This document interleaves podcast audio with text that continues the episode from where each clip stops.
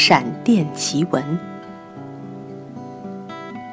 在法国某个小城，闪电把站在树下躲雨的三名士兵击毙。在苏联某个农庄，两个孩子在牛棚里躲雨，突然房前的白杨树下滚落一个橙黄色的火球，直向他们逼来。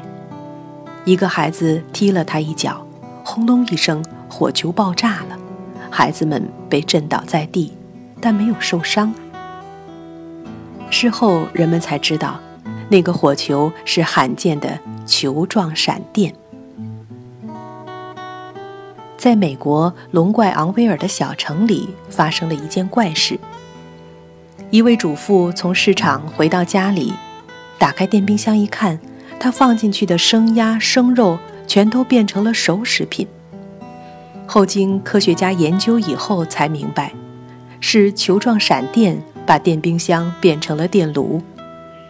奇怪的是，电冰箱竟然没有损坏。